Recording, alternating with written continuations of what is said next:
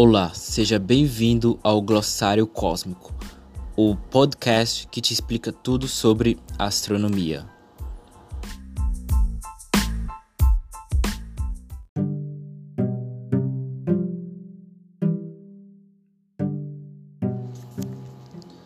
Olá a todos e a todas.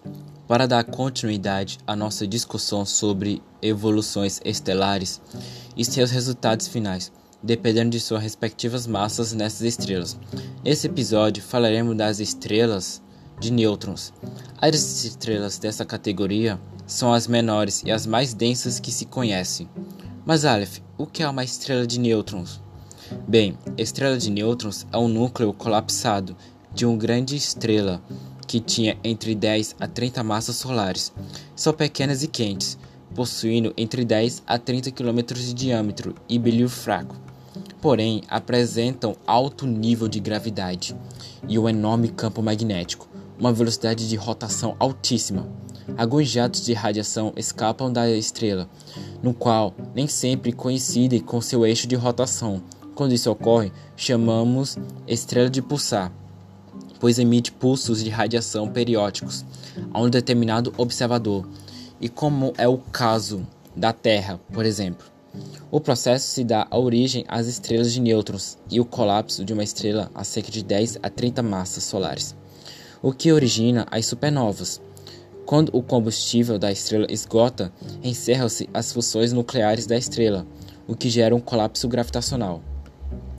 As camadas da estrela são então descamadas em direção ao espaço, sobrando um núcleo intacto, o que é conhecido como estrela de nêutrons. Mas Aleph, por que o nome da estrela de é, estrelas de nêutrons? Elas possuem muitos nêutrons?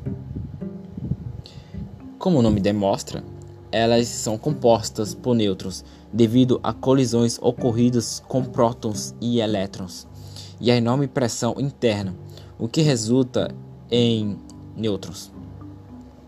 Elas possuem um tamanho muito pequeno, estimado indiretamente pelas interações gravitacionais entre elas e outros astros que estão a ser rodadas, mediante pela detecção de gás e poeira cósmica, resultando no disco de acreção, com rotações altíssimas ao redor dessas estrelas, tornando sua detecção facilitada.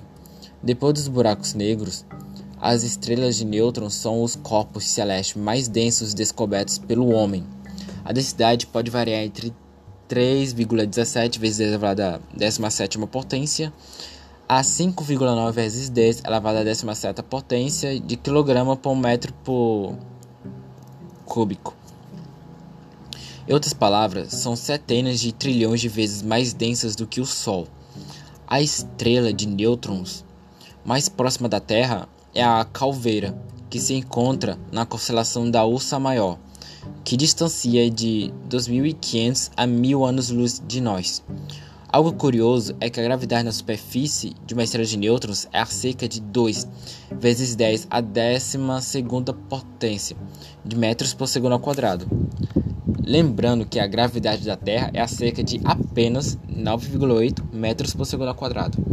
Assim, se o objeto fosse solto a um metro de altura em uma estrela de nêutrons de 12 km de diâmetro, chegaria à superfície da estrela com uma velocidade em torno de 1.400 km por segundo. Caraca! Outra curiosidade interessante é que a dilatação do tempo, devido à gravidade da estrela de nêutrons, faria que, que 8 anos equivalesse a 10 anos na Terra.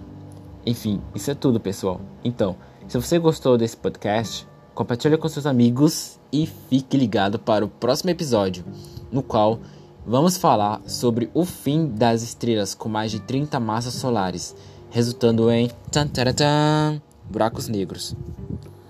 Até a próxima. Fui.